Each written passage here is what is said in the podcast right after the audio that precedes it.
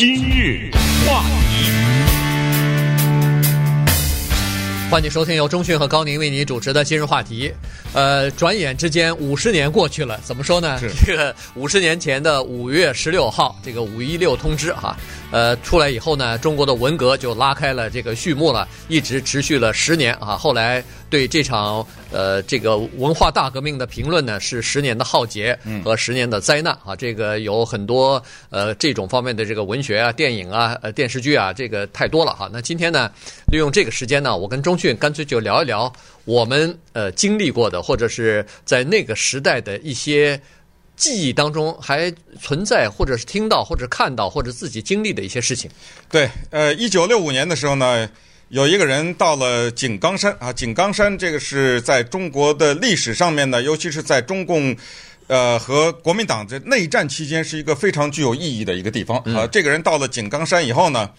他有感而发，写了一首诗啊。这首诗的名字叫《水调歌头·重上井冈山》啊。呃，在这个诗里面呢，他有一句名言啊，实际上就是在我们成长的这个年代呢，这个人写的诗我们都得会背。对，他有一句名言叫做“三十八年过去”。弹指一挥间，对，也同样的是在这一首诗里，他在结尾的时候写到啊，世上无难事，只要肯登攀，呃，都是押这个韵的哈。但是三十八年过去，就是说这个人三十八年，在一六五年往前推三十八年以前呢，他上过井冈山，然后六五年以后他又上了一次，非常的感触，所以写了这句话。那我们也可以说是五十年过去，弹指一挥间呐，真的是。你说一千年过去，何不也是弹指一挥间呢？当然，在今天的节目当中呢，我们不给大家介绍文化大革命的历史，什么姚文元是谁啊？海瑞罢官是怎么回事啊？对啊，大字报了，走资派了，刘少奇啊等等，所有这些问题呢，留交历史在网上也都可以查到。但是有一点我可以跟大家保证，在今天的节目当中，您所听到的是你在任何地方听不到的，可以保证吧？应该是、啊、是在任何地方看不到的。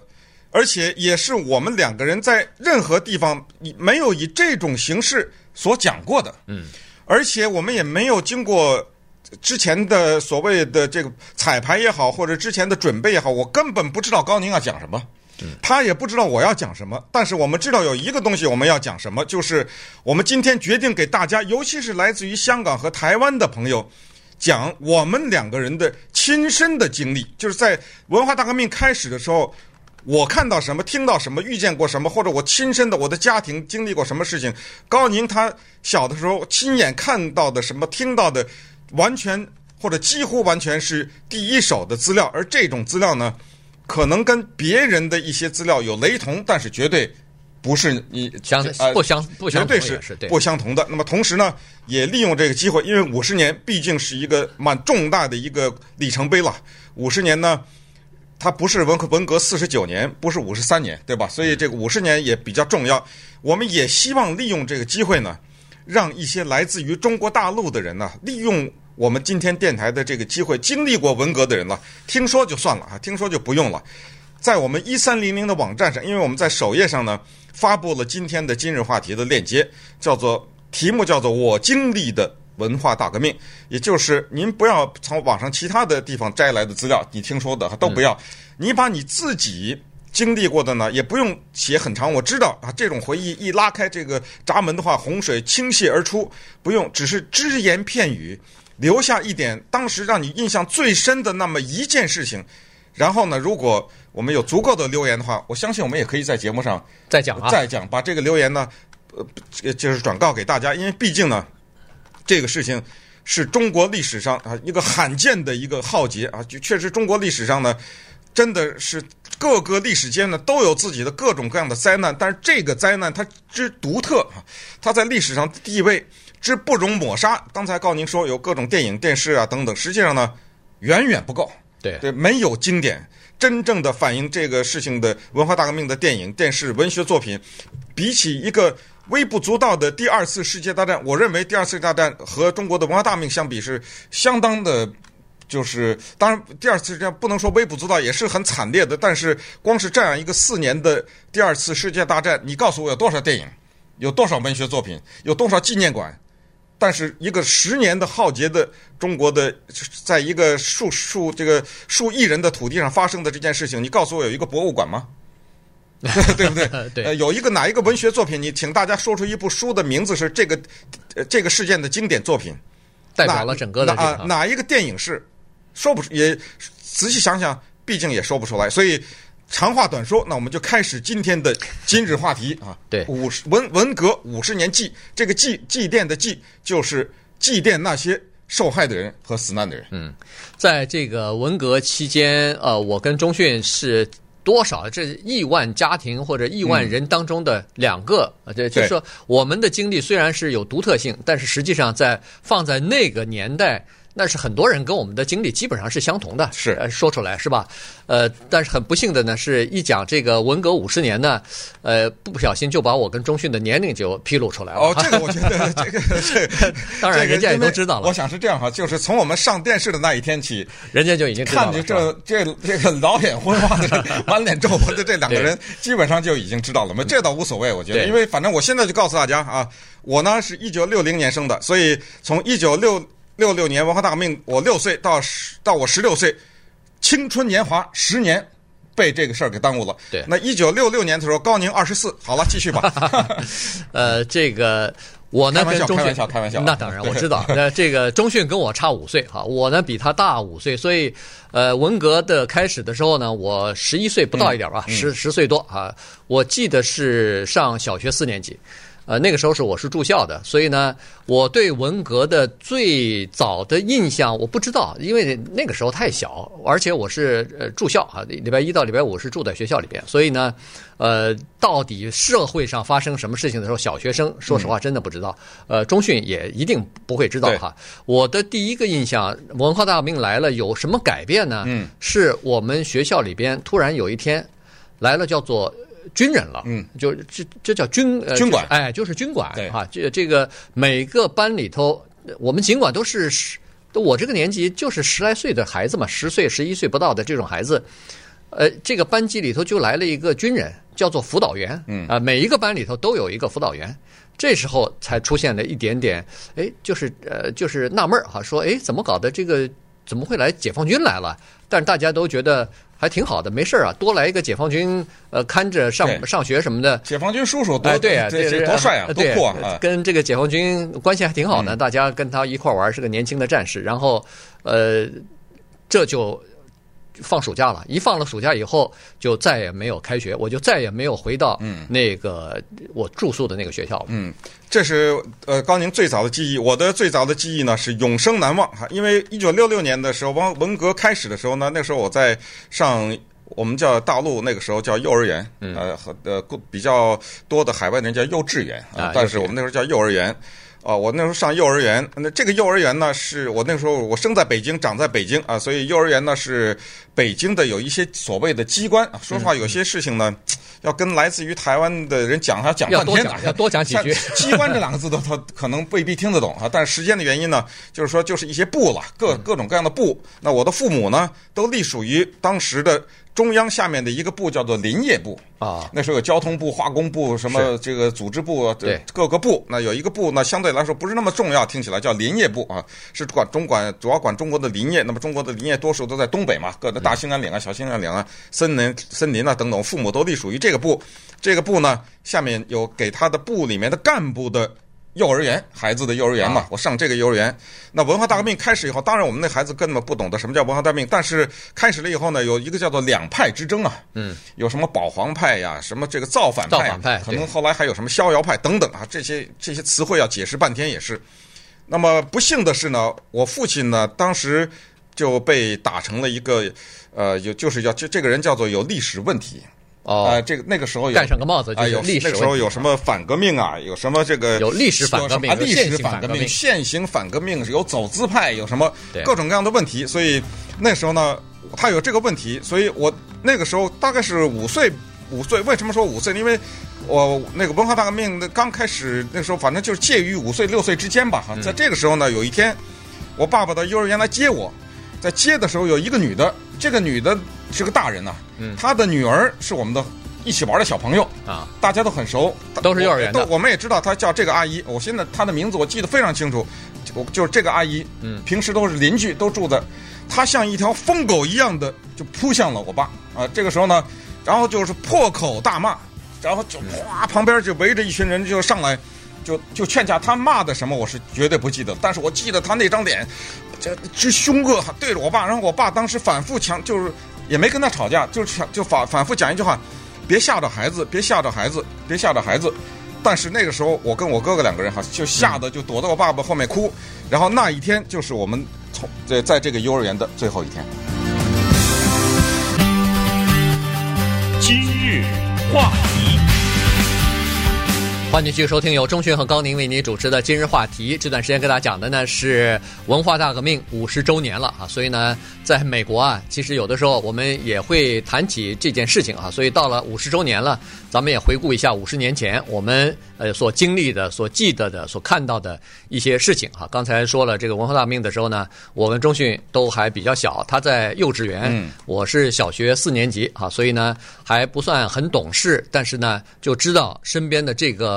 整个的社会啊发生改变了，因为暑假完了以后不上学了，在在家去了。这个父母亲也不管了，因为那个时候在搞运动，呃，大人一说就是搞运动哈，每天晚上是开会，然后呃也顾不得孩子，大家的心情也都不太好。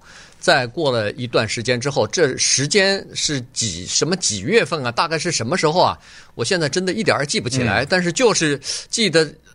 就是那么一天，某一天下午哈，突然我们也是住在这个中国大陆大陆呢，有很多地方都是刚才钟迅说的机关的什么学校，机关的什么托儿所。对，你的住的、呃、你的房子不是也是机关的给你的吗？对，我，们住的就是这个叫做家属宿舍、嗯、啊，这个一共好七八栋楼，八九栋楼，反正都是都是一个单位里边的，谁都认识，都是恨不得谁家赚赚多少钱，哪天吃什么，中午吃了几几个馒头什么都知道，大家一点那时候。一点隐私都没有，所以大家都知道。但是就在某一天的，我记得是下午哈，天还亮着呢，两三点钟的时候，突然敲着锣，高音喇叭喊着，大卡车开进来了，开到家属院里头来了。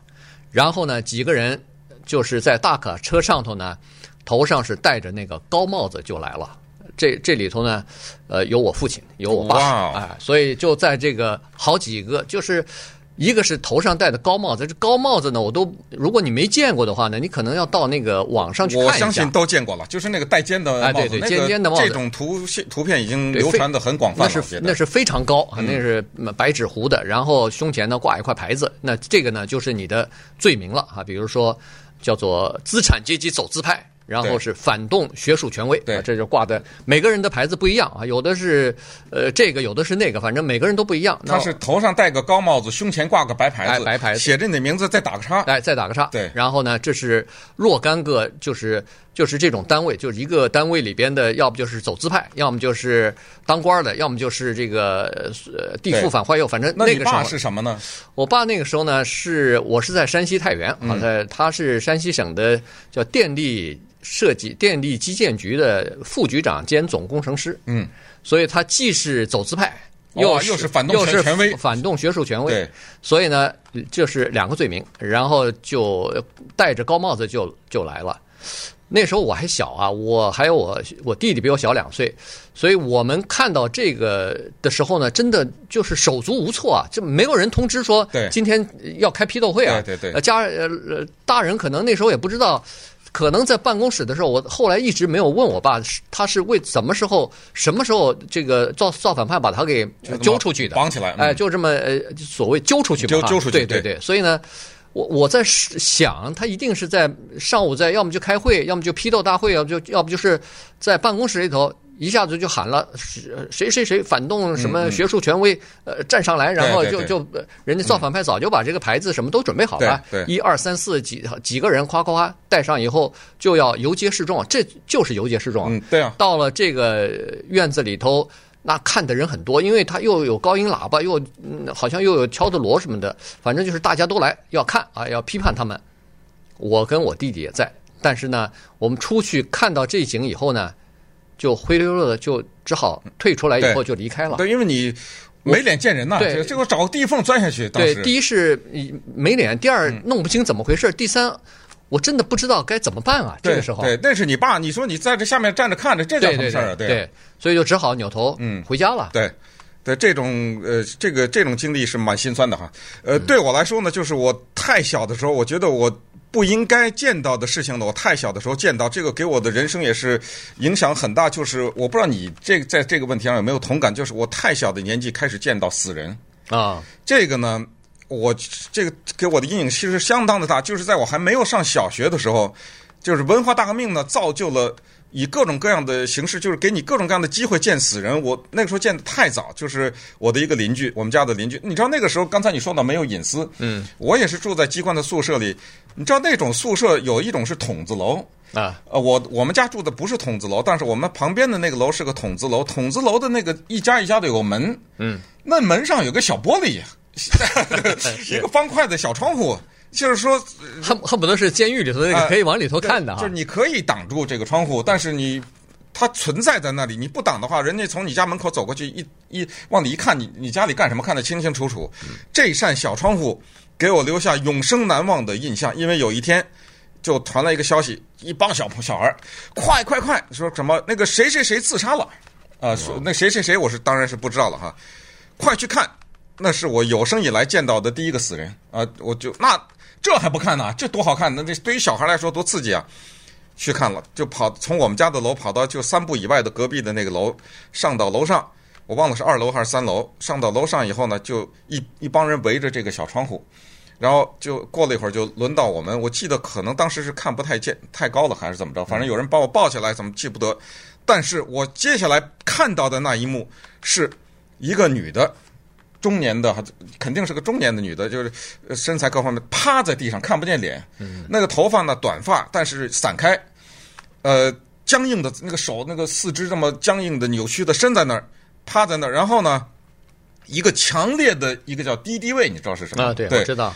一股强烈的这个敌敌畏的这个味道就传来了。嗯。然后呢，他的这个房间里，这个筒子楼里面就是一个门，就是一间屋子啊，没有套间了，嗯、就是对吧？对你知道我说那个，是就是方长方形的一间房子，那个里面放着有他那个又是厨房。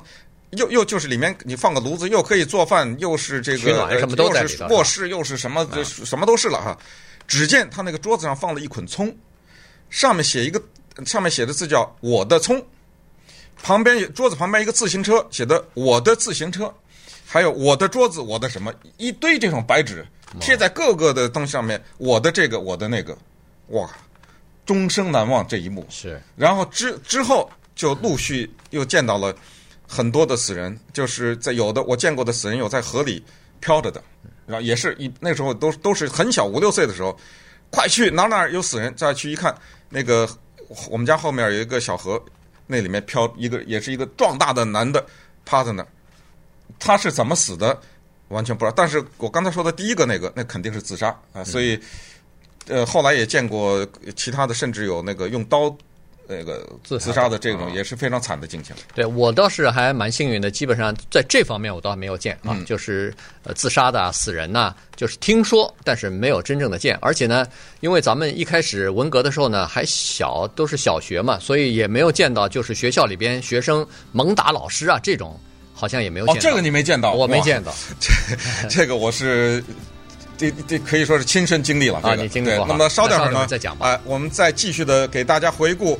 高宁和我，我们亲身经历过的文化大革命。那么同时呢，如果您本人也经历过那一段时光，有一段记忆已经被你掩埋的话，您愿意分享，请在我们一三零零 dot com 的网站上面呢留下简短的您的回忆。希望也利用一三零零这个广播和网站的这个空间呢，把这段记忆保存下来，并且让很幸运的没有经历过那一个阶段的人呢，让他们也知道到底在。中国的历史上的某一个阶段发生过一件什么事情？今日话题，欢迎继续收听由中讯和高宁为你主持的今日话题。这段时间跟大家讲的呢是文革五十年啊，我跟中讯呢在节目当中呢稍微回顾一下我们自己亲身经历的或者所听到的。所看到的当时的一些情况、嗯、啊。呃，刚才说了这个呃游街啊，戴高帽子游街呢，这个是不太会忘记的。呃，再接再接下来呢，就轮到我爷爷了。当时我爷爷奶奶也跟我父亲、嗯、母亲住在一起啊，我们这个呃三祖孙三代哈住在一块儿。那么爷爷呢，那个时候呢，那个时候我记得呃，现在可能没有了。在那个时候呢，在这个填你户口还是填表格的时候呢，有两个呃栏哈，一栏呢叫做籍贯。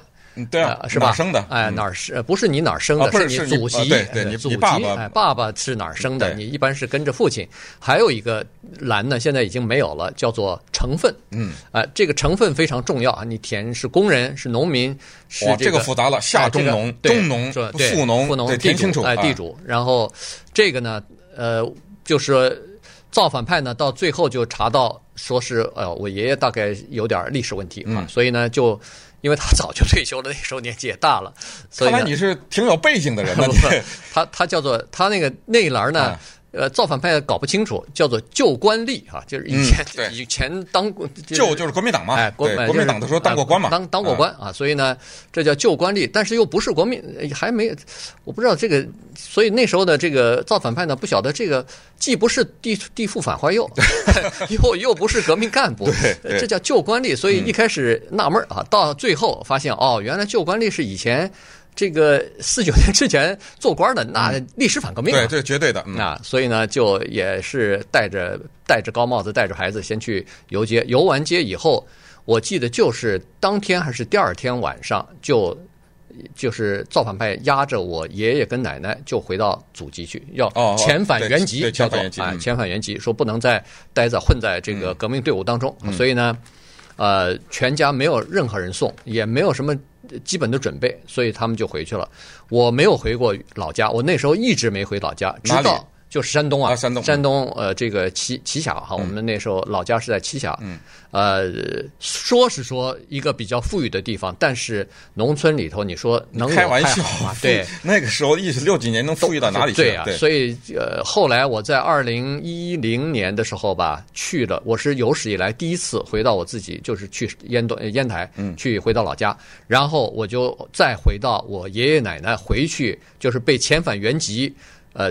住的那个地方，嗯，啊，就去看了，因为他也是投靠到一个亲戚的，就是他的亲戚的这个家里头，人家在前院里头有一个小的，以前是放农具的这么一个小的屋子，嗯，呃，我觉得可以说叫棚子，哎，就是棚子，呃，里边非常的阴暗和这个潮湿啊，然后，呃，大小呢，我估计大概不到十平方米，嗯，就非常小、非常阴暗的这么一个地方，说是以前我爷爷奶奶就在那儿。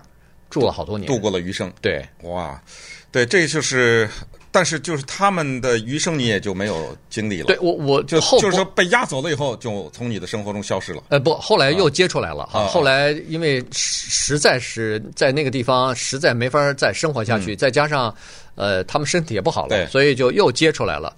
呃，然后又住到南京啊，什么在在苏州啊，嗯、什么也都待过一两年，嗯、最后。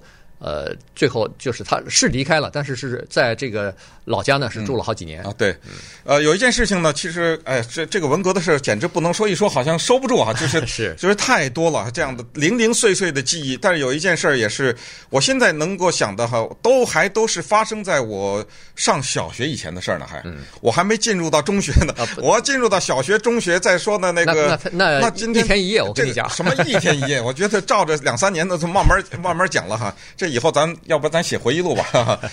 我刚才说过，我爸妈隶属于中国的一个部门叫林业部。嗯，在文化大革命开始的时候呢，林业部的副部长叫做惠中全。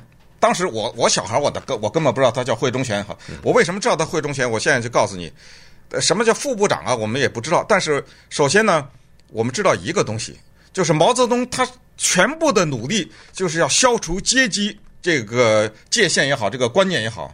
但是他丝毫都没有消除，因为你到中国的各个部里面，你在他的部都有机关嘛，他有他大院子嘛，嗯，那里面有叫部长楼，你见过没有？对，那那个时候他住的那个房子，部长、副部长他住的那种房子，他的这种待遇，他的厨师、他的司机，能没有阶级吗？你开玩笑吗？这不是我们六七岁、五六岁孩子看着他，他家住在这儿，我家住在这儿，对不对？对，会忠全。他为什么我对他有印象？因为在有我被那个幼儿园给踢出去了，呃，踢出去以后呢，那我爸我妈要上班啊，那也不能说把一个五岁的我和我哥哥双胞胎嘛，把五岁的两个孩子，我们家里还有个大哥，大哥跟高宁同岁，所以我一见到高宁就觉得是哥的感觉很亲切。五岁比我们大五岁，那不能把这三个孩子扔在家里啊，怎么办呢？也没学要上，连小学一年级还没上呢，带着我们上班。哦，对，就是这样。但是他父母一进到办公室呢，那个林业部有个院子，去吧，玩去吧，两块饼干揣着口袋里，去吧，就这就玩去了啊，就这样。有一天开这个批斗会，就批斗这个副部长啊，我不知道，我不知道批斗副部长。我我告诉你，我的记忆是什么？批斗他，然后那一天我上厕所，小小孩上这个机关厕所。看到那里面站着一个中年的胖胖的微胖的一个男的，头已经略微秃顶的印象当当当中啊，在那儿小便。他看到我这么一个六岁吧，咱们就说啊，因为没上小学，看到我这么一个六岁的孩子，这一幕你一个任何的孩子忘不了。一个成年人比你大这么多，他回过头来对我讲了一句话，嗯，他说：“孩子，你看，我真的在小便。”这是莫名其妙一句话吧？他说：“你看，我真的在小便。我，你哪懂？你哪懂是什么？什么？对呀。但是我所不知道的是，他以为是我被那帮人派来派来监视他的，因为正在批斗他。他批斗了一半的时候，他出来说我上个厕所，然后他就自杀了。他完了以后，他就上吊自杀了。”自杀了以后，我还见那个时候见过大标语啊什么的解剖。那时候文化大革命有抛尸啊，有这个很荒唐的，就是说某一些人死了以后要把他的尸体解剖，是说说他里他的肚子里藏着国民党的什么步步话机啊，什么什么这种，还有这种说法。这这当时的自杀叫做畏罪自杀，这都是叫叫什么灭绝于党和不是怎么说了？这个自绝于党，对，自绝于党和自绝于人民呐。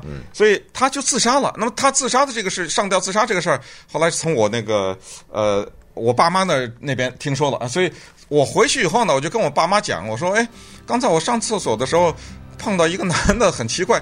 他说我真的在小便。哎呦，我爸妈他们知道这人是谁啊？嗯，所以是后来嘛，他他他们他说哦，这个这个人是回忠权什么什么，所以这这这个事情呢，又留给了我一个非常难忘的记忆。今日话题。欢迎继续收听由中讯和高宁为您主持的今日话题。这段时间跟大家讲的那是文革五十年啊，在五十年前发生的一些事情，我跟中讯呢一些亲身的经历啊。这时间过了，咱们都不知道到了。哪一年的时候呢？大概也就是呃六七年，呃，我估计就是六七年的时候啊。这个呃，我父亲就被关到牛棚里头去了。呃，光是牛棚这两个字，可能得解释半天呢。呃、对，因为刚才我们在这儿的一个来自于台湾的朋友就在问了，什么叫牛棚啊？这呃，关进去以后能不能回家？嗯。呃，其实关在牛棚里头是不能回家的。呃，另外牛棚里面没有牛，顺便提醒一下。对，对这关关的都是叫牛鬼蛇神啊，所以管这个叫牛棚。然后都是一些要不就是有问题的，要信现。现行历史问题，要么就是机关里边的什么走资派啊，什么的这这些啊，呃，所以呢，父亲关进去以后，我母亲呢也要下放，因为他们在这个要下放到下面的县里边的这个工地里边去啊，电建的工地里头去，还好没有真正的到农村去，呃，所以到那这时候父母亲不在，爷爷奶奶又被遣送遣送原籍了。嗯我跟我弟弟俩人，十一岁和九岁，怎么办呢？没人管啊！这有我知道，有的人就这样了，就是钥匙挂在门口，呃，挂在这个脖子口上，哎，然后家里头留点钱，就自己等于是自生自灭，自己就管饭了。但是那时候呢，我我呃我妈的亲戚在苏州啊，我有个姨，就是我妈的姐姐在苏州，所以他们倒蛮好的，说既然你这样的话，还是到我们苏州来吧。嗯。于是呢，我跟我弟弟就是在这种情况之下离开太原，就到苏州去了。在文革的后面的几这几年呢，就是在高中之前，初中一直到初中，我我记得我去了苏州大概四年哈，这一直到我爸最后复出，就是呃等于是解放了，嗯，然后才回来。对，呃，文化大革命呢，其实当发生的时候，我和高宁由于处在一个相当脆弱的和相当幼小的一个年龄哈。但是呢，它的发生，包括我们亲自经历经历的事情呢，让我们，你承认不承认？让我们迅速长大，是，我们就变成了根根本就是成熟的程度呢，超出了我们应该有的在那个年龄应该享受的这种天真呐、啊、无邪啊等等。那么当然，呃，说到牛棚啊，说到以这个家庭生活中的悲剧啊，其实很多的人都有。这个呢，也是利用今天的这个节目啊，在祭奠这些在文化大革命当中受难的人和死去的人的过程当中呢，也呼吁大家呢，首先这个事情不容忘记啊。第二呢，就是如果您愿意分享的话，一三零零 dot com 这个网站上呢，也留下了给您一块空间啊。只言片语就好，那么把这个难忘的记忆呢分享给我们。如果您不介意的话呢，我我我如果或者说我们有足够的这个话，其实我们还可以再继续再讲啊，继续来讲这个话题。那个中训中训一口河南话怎么学的还没告诉你。哦，对对对。